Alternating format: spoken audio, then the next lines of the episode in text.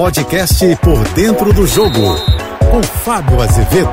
Olá, amigos da JBFM. Tempos de compras, de saídas, de chegadas, enfim, é o mercado da bola agitado na reta final, porque até amanhã, meia-noite, ou melhor, 11:59 da noite, os clubes têm que contratar e registrar os seus atletas encerra amanhã a primeira janela de transferências dentro dos campeonatos brasileiros das séries A e B. O Flamengo acertou a saída do René para o Internacional, não acertou a venda ou empréstimo que o Bragantino queria do atacante André. Está de olho no mercado, mas agora dificilmente vai anunciar alguma contratação. Já trouxe o Ayrton, lateral esquerdo, e o Santos, goleiro também.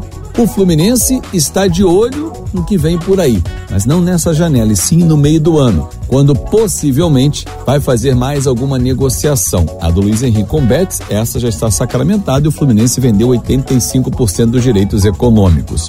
O Vasco corre contra o tempo. Tenta fechar com um zagueiro, Vitor Mendes, que pertence ao Atlético Mineiro, mas desperta interesse do Juventude, do Bahia, do América Mineiro. É um alvo, mas tem até amanhã para resolver. Palácios, eh, Eric, Gabriel Dias, todos já estão regularizados na CBF e Zé Vitor será o próximo. O Botafogo é mais ousado. O Botafogo com dinheiro, com recursos, vai ao mercado com mais voracidade. Tem seis propostas espalhadas e algumas já na Europa, inclusive, porque o Botafogo quer trazer jogadores que estão, por exemplo, em Portugal, como Bruno Tabata, está no esporte. E o Botafogo está de olho em outras aquisições. Espera fechar pelo menos duas até amanhã. O tempo é curto, o fuso horário joga contra, mas para quem tem dinheiro, a vida é sempre um pouquinho mais fácil no mundo do futebol. Eu sou o Fábio Azevedo, a gente se encontra sempre de segunda a sexta-feira no Painel JB, primeira edição por dentro do jogo, às 8h35 da manhã. E no Painel JB, segunda edição, às 5h50 da tarde. Claro, nas minhas redes sociais, eu espero você em Fábio Azevedo TV.